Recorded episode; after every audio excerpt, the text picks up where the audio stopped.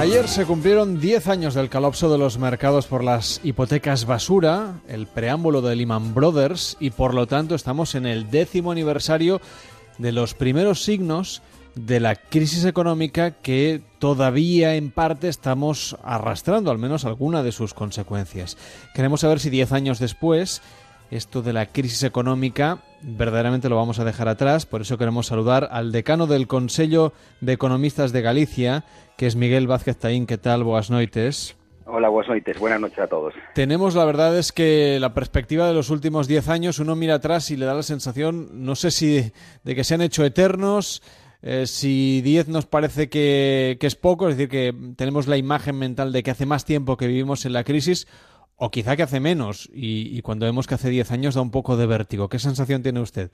A ver, la verdad es que estos 10 años es una cifra, bueno, por, por el significado de los propios 10 años, esa cifra tan redonda, ¿no? Eh, a mí me parece una, un tiempo muy muy largo, ¿no? Porque durante estos 10 años, eh, sobre todo determinadas personas han vivido pues una crisis muy profunda. Y bueno, cuando descendemos al micro, pues eh, hay familias, hay personas, hay realidades eh, que, han padecido estos 10 años de crisis. Y entonces, claro, precisamente por eso se hace más largo, ¿no? Las épocas buenas a lo mejor pasan rápido y las épocas malas pasan más despacio. A mí la verdad es que me parece bastante tiempo, ahora que miras 10 años, pero bueno, en fin, esa es la, la, situación en la que estamos ahora. ¿no? Ahora que han pasado 10 años, ¿en qué momento se encuentra la economía española, que es la que nos afecta de manera más directa? A ver, ese es, ese es donde los importa ahora. ¿Qué, qué, qué, qué estamos en qué, situación estamos ahora? Y claro, en la situación española nos encontramos con que en términos de PIB, es decir, en términos de, de producción, estamos en el mismo nivel que antes de la crisis. En el anterior trimestre, en el segundo trimestre de este año 2007, prácticamente alcanzamos el PIB que teníamos a mediados de los años 2007, ¿no? Que fue cuando empezó la recesión. Eh, claro, esa realidad nos puede llevar, eh, o ese dato nos puede conducir a pensar que, estamos, que ya hemos superado la crisis, ¿no? Pero bueno, cuando analizamos otras variables, fundamentalmente el desempleo o el número de trabajadores que en este momento están eh, cotizando la seguridad social, pues nos encontramos con que a pesar de haber alcanzado el mismo nivel de PIB que teníamos antes de la crisis, o incluso un poquito más, pues tenemos pues casi dos millones más de desempleados, o tenemos casi dos millones menos de empleados, ¿no? Con lo cual aún nos queda recorrido para decir que España eh, pues está en la misma situación que teníamos en el año 2007, el año 2008. Esa es mi, visión. Eso no quiere decir que en otros países de nuestro entorno pues esa realidad pues pueda es un poco distinta y puedan ya realmente decir que han salido de la crisis. ¿no? En España yo creo que hemos salido parcialmente de la crisis, estamos progresando adecuadamente, ¿no? pero aún nos falta un poco de recorrido para que esa salida de la crisis llegue a todas esas familias, a esas personas que han sufrido eh, tanto la crisis en estos últimos años. Claro, no hay que olvidar que el punto de partida tampoco era el mejor del mundo, es decir, incluso en los años de, de la burbuja, del mayor esplendor económico, el pleno empleo no lo hemos conocido nunca en nuestro país. A ver, a ver, nosotros tenemos una realidad en empleo diferencial, ¿no? De hecho, pues eso, como usted dice, en el año 2007, cuando estábamos en el mejor momento, teníamos 1.700.000 parados. Eh, pues en la EPA que salió la semana pasada, hace unas semanas, en el segundo trimestre, pues hemos bajado de los 4 millones, pero eso es lo que decía yo antes. Tenemos aún 2.200.000 parados más que en el año 2007, que fue nuestro mejor momento. Entonces, claro, eh, decir que hemos salido de la crisis, incluso aunque llegásemos a las cifras que teníamos en el 2007, cuando hay esos dos millones de personas que prácticamente parece que es un paro estructural para el conjunto de la economía española, pues es un poco aventurado, sobre todo cuando nos comparamos con otros países de nuestro entorno, de la Unión Europea, donde la situación o el nivel de paro en este momento pues ya está prácticamente a la mitad de lo que tenemos nosotros, el 17%, nuestro paro está en torno al 17%, tan solo superado por Grecia, ¿no? Y otros países, eh, la media de la Unión Europea o de, la, o, de, o, de los países del euro, pues prácticamente está en la mitad de esa cifra que tenemos nosotros, en entre el 8 y el 9%. Entonces, es una realidad diferencial que, eh, por eso vaticinar que, o, o aventurarse decir en este momento que hemos salido de la crisis es un tanto, bueno, pues eso, pretencioso. ¿no? ¿Qué deberíamos hacer para que estructuralmente la cifra de paro eh, estructural y por lo tanto aquella que es difícil bajar de esa cantidad, que es como una especie de listón insalvable, sea menor del que hemos tenido históricamente en nuestra economía desde siempre o desde que hay registros, mejor dicho? A ver, es complicado, ¿no? Porque aparte, sobre todo cuando ya escarbas un poquito en esas cifras de paro, pues te das cuenta que hay un componente muy importante de paro juvenil, que estamos prácticamente en el 40% de paro juvenil. Por simplemente poner una cifra, en Alemania está en el 4%, parece que son cifras bueno, pues a unas distancias abismales, o el paro de larga duración de esos menos de 4 millones, pero casi 4 millones de parados que tenemos, pues un 55% aproximadamente es paro de larga duración. Claro, eh, reconducir a este, a, esta, a, esta, a este tipo de personas al mercado laboral, pues requiere más que crecimiento económico, ¿no? Entonces eh, requiere, por un lado, crecimiento económico, económico, obviamente, en eso estamos, España está creciendo al 3%, estamos creando empleo un 2,8%, pero el problema es que aunque bajemos la cifra de paro y las previsiones del propio gobierno es que para año 2020 aproximadamente el paro esté en torno al 11%. El problema es que ese 11% se va a concentrar en esos sectores que va a ser muy difícil reintegrar al mercado laboral. Por lo tanto, yo creo que las políticas públicas en este momento deben irse, las políticas activas de empleo deben orientarse a esos parados de larga duración, a esos parados de más de 45, 50 años, que tienen muy difícil la reintegración. Muchos de ellos pues, vienen de sectores que en su momento tuvieron un boom, como el boom inmobiliario, que es difícil de reintegrar y de reconvertir para lo que son las necesidades eh, de hoy del mercado laboral y también de nuestros jóvenes. Ahí yo creo que tenemos que empezar a hacer cosas que, bueno, tampoco hay que inventar nada nuevo, a veces simplemente es, no digo copiar, sino ver qué hacen otros y, ver cómo lo podemos aprovechar. Antes mencionaba que, acabo de mencionar ahora que el paro en Alemania, el paro juvenil en Alemania está al 4%, en España en casi en el 40%. Bueno, pues la formación dual yo creo que puede ser una salida importante y las empresas lo están reclamando, eh, los centros de formación lo están reclamando, las universidades lo están reclamando, pero a veces falta normativa que permita poder materializar esa realidad y que de alguna forma a esta gente joven se les acerca al mercado laboral y que al final adquieran la capacitación que ese mercado laboral necesita. ¿no? Yo creo que tenemos que trabajar en muchos frentes para poder reducir ese paro estructural que parece que es nuestro elemento diferencial y elemento desgraciadamente negativo. Aquí hay otro elemento entre los que han encontrado trabajo en los últimos años. Eh, algunos lo han hecho, pero con trabajos precarios, con sueldos bajos o con multiactividad, es decir, teniendo que trabajar en varios sitios al mismo tiempo para acabar consiguiendo un salario. Esto también no se ve en la encuesta de población activa de una manera tan clara, pero es una realidad que, según muchos indicadores tenemos ahí. ¿Cómo podemos resolver también este asunto? Y luego volveremos de nuevo al paro juvenil porque es una de las cosas, en fin, que, que, son más importantes para sostener el sistema de pensiones, para dar un futuro a las nuevas generaciones y, por supuesto, para conseguir que la economía eh, continúe adelante. Es que lo dice usted perfectamente. Es decir, una cosa es nuestro nuestro nivel de paro, que como antes decíamos, pues está muy por encima de lo que es la media de los países de nuestro entorno, en torno al 17,22%, decía la EPA del segundo trimestre. Y otra cosa es la calidad de ese trabajo. Es decir, pues hay una parte muy importante esos que están trabajando y por lo tanto no forman parte de ese 17,22% de que es el porcentaje de paro que tenemos en este momento, porque teóricamente están trabajando, pero a jornadas, a jornadas parciales, con unas situaciones de contratos temporales muy elevadas con una precariedad en cuanto al salario. Claro, poco a poco nuestra economía tiene que ir eh, creciendo y tendrá que ir eh, asimilando esa mano de obra, esa sobreoferta de obra y mejorar las condiciones de esos, de esos salariados. Mientras tanto, lo que tenemos que hacer es seguir creando economía, seguir creando crecimiento para que de alguna forma se vaya creando empleo y a medida que haya mayor demanda laboral, pues puedan mejorar las condiciones de los oferentes, de los ofertantes de esa, de esa, de esa mano de obra. ¿no? Es, es, una, es, una, es un camino eh, que yo veo, bueno, eh, no es que vea muy en la distancia, pero que es un camino que España, por su situación económica y por su situación económica, va recorriendo, tendrá que ir recorriendo poco a poco. ¿no? Y ahí tenemos que actuar en todos los frentes. ¿no? Lo que decíamos hace un ratito, es decir, el, desempleo juvenil es una de las lacras importantes de nuestro país. Y ahí eh, tendremos que empezar a repensar qué formación estamos dando a nuestros jóvenes, en qué medida esa formación se adecua a lo que están demandando en este momento la economía, las empresas y ver cómo podemos interaccionar para que de alguna forma esa formación de respuesta a las, demandas del mercado de trabajo y al final, en última instancia, que nuestros empleos, nuestros jóvenes se empleen.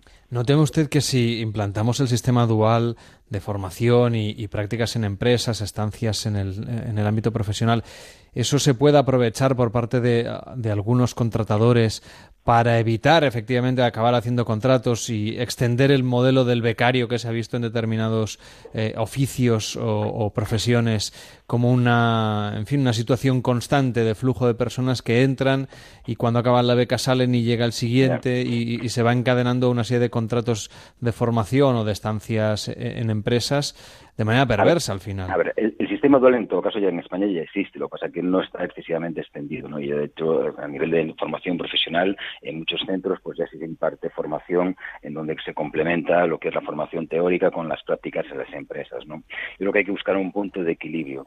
Es verdad que se puede ver con recelo, sobre todo cuando hay un montón de gente que está buscando trabajo en edades, en edades ya avanzadas, eh, el hecho de que, bueno, pues gente que está estudiando pues ocupe puestos de que al final, como dice usted, de de becarios, de personas en prácticas, que al final instancia también están desempeñando un trabajo.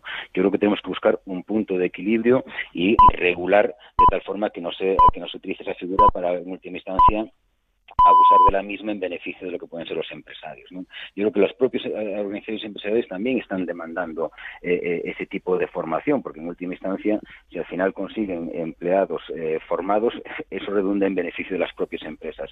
Yo creo que es uno de los temas claves para el futuro del mercado laboral en España. Y ahí habrá que hacer una especie de cuestión de Estado en donde se sienten, por un lado, la Administración, por otro lado, todos los que tienen competencias en materia formativa. El problema es que también en este país las competencias en materia formativa están distribuidas distribuidas en las 17 comunidades autónomas y por otro lado los empresarios y al final hagamos una regulación que evite esa situación, pero al mismo tiempo que permita que, exista que exista esa formación dual. Yo a veces también estoy en el mundo de la enseñanza y detesto cuando contacto con empresarios, cuando contacto con los centros formativos que a veces pues no existe una regulación o una normativa que permita en determinados niveles, como puede ser también incluso en el nivel universitario, esa formación dual, que un estudiante en la universidad puede estar trabajando parcialmente con algún tipo, ya no digo de remuneración, pero con algún tipo de seguro en una empresa completando eh, su formación teórica con una, con una práctica. ¿no? Yo creo que ahí hay mucho por hacer, hay mucho recorrido, lo, lo han hecho en otros países y como decíamos antes, a veces tampoco tienes que inventar eh, gran cosa, a veces tienes que a veces copiar y adaptar a tu realidad.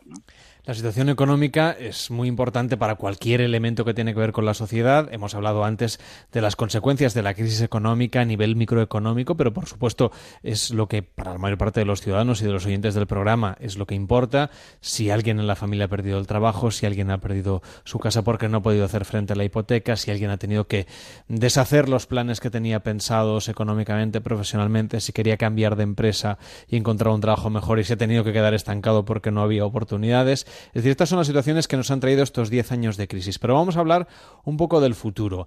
¿Qué perspectivas positivas hay de la economía española para los próximos años? ¿Qué es lo que qué indicadores nos, nos dicen que las cosas pueden ir a mejor y luego también veremos cuáles son los riesgos y las amenazas que tenemos enfrente. A ver, las perspectivas de futuro, incluso las perspectivas casi actuales, en cuanto a lo que son las cifras macro, yo creo que no pueden ser más halagüeñas. Es decir, incluso las previsiones para este año 2007, pues eh, tanto el gobierno, pero no, ya no solo el gobierno, sino todos los organismos de previsión las han incrementado. Esperamos crecer este año 2007 aproximadamente un 3%, el año 2018, eh, este año 2007 un 3%, el año 2018 en torno a un 2,6%. Es decir, estamos a niveles de crecimiento en cuanto a cifras macro, vamos, eh, muy por encima de los países de nuestro entorno. ¿no? Prácticamente somos las economías avanzadas, de las economías avanzadas las que más estamos creciendo. ¿Qué pasa? Que eso va a tener un traslado lento a lo que es la realidad micro, es decir, a la creación de empleo, a la creación de un empleo de calidad y por lo tanto que esas familias como usted dice o cuando esas personas que tienen una perspectiva de futuro vean esa mejora. ¿no? Pero bueno, en todo caso, en la medida en que estemos creciendo a esos niveles de en torno al 3 o el 2,5%, pues estaremos creando también empleo aproximadamente en torno al 2,8 2,6%, que también son las previsiones que en este momento prácticamente eh, tienen encima de la mesa todos los organismos eh, lo que de alguna forma analizan las perspectivas de futuro. Y eso nos permitirá, eso nos permitirá en principio pues llegar a más de 20 millones de ocupados eh, en torno al año 2020 y si se cumplen esas perspectivas, aunque haya aunque seguirá habiendo una cifra importante de parados, digamos que esa mejora que ya empezamos a notar o que se empieza a notar en muchas de esas personas que usted menciona, que han sufrido durante estos años y que empiezan a encontrar algún tipo de trabajo, aunque sea con una remuneración, bueno, pues no todo lo elevada que les gustaría, pues eh, si eso se consigue en el año 2020, eh, conseguiremos también que, bueno, pues que, que, mayor número de personas noten esa mm, salida de la crisis o esa mejoría de la economía. Yo creo que en esta perspectiva, eh, desde esa perspectiva, pues hombre, la, situación para España es, es, halagüeña en los próximos dos o tres años, siempre y cuando no existan riesgos, como usted dice, que en este momento, hombre, no se vaticinan, pero que pueden siempre haber imprevistos en materia económica. ¿no? La economía está muy vinculada también a la política. Hoy Bloomberg, que pasa por ser uno de los medios de comunicación de economía más importantes del mundo, ha hecho público un gráfico que es muy interesante. Mm, cruza dos datos que en apariencia no deberían tener mucho que ver, pero, pero sí que lo tienen. El, el soporte a la independencia en Cataluña y el número de desempleados en esta comunidad. Y circula en paralelo a más desempleados desde el año 2009 hasta el año 2017. A más desempleados, mayor soporte a la independencia. Ahora que la situación económica está mejorando, dice Bloomberg, es cuando tenemos menos apoyos del, bueno, de la eventual secesión de Cataluña. ¿Existe la posibilidad de desconectar, digamos, este proyecto político si la economía continúa dando indicadores positivos? Bueno, ahí yo creo que el, tema catalán, es, o sea, aunque puede tener una correlación, y yo hice gráfico de Bloomberg, eh, con la economía, eh, hay otros muchos factores. Pero es verdad que cuando hay una situación económica complicada, eso no solo lo hemos visto, en, no solo en esas previsiones en cuanto a Cataluña, las hemos visto en España. Es decir, pues a veces hay una reacción y esa reacción de oponerse a la situación preestablecida, al status quo, pues se puede manifestar incluso desde el punto de vista, como puede ser en Cataluña, con, eh, apoyando la independencia, ¿no? Yo, eh, obviamente, en la medida en que la economía mejore y en que todas las cosas vayan bien, digamos que la gente está un poco más tranquila y no quiere cambios radicales, no quiere o no busca cambios radicales eh, o bruscos que de alguna forma cree que pueden mejorar su situación personal. ¿no? Pero bueno, vaticinar que una situación de mejora económica puede solucionar el tema catalán, yo creo que el tema catalán va más allá de lo que es la economía, es un tema fundamentalmente político, pero con consecuencias económicas, con consecuencias económicas fundamentalmente para Cataluña, ¿no? al margen de que también las puede tener para el conjunto del Estado español. O sea que ha sobreinterpretado Bloomberg un poco estos datos, aunque es verdad que viendo los gráficos es muy representativo. claro, no, seguro que puedes encontrar una correlación, porque es verdad que obviamente la situación ha cambiado radicalmente en los últimos años eh, desde el punto de vista de mejora de la, de la economía, y también parece que está cambiando un poco el apoyo a la independencia en Cataluña. Pero bueno, puedes encontrar esa correlación, pero yo creo que hay otros elementos más allá de la economía. ¿no? En cuanto a la situación económica, en nuestro país hablábamos antes de los elementos positivos que pueden marcarnos la agenda en los próximos meses, indicadores que son buenos, pero también tenemos riesgos, sobre todo en el en el panorama internacional. El precio del petróleo, por ejemplo, hay que estar pendiente de ello, la situación en China, la situación en América Latina y, bueno, en fin, las decisiones que tome Donald Trump, que no son baladí. ¿Cree usted que en este em, escenario de una cierta inestabilidad nos podemos llevar algún susto a nivel global que luego afecte más o menos a la economía española?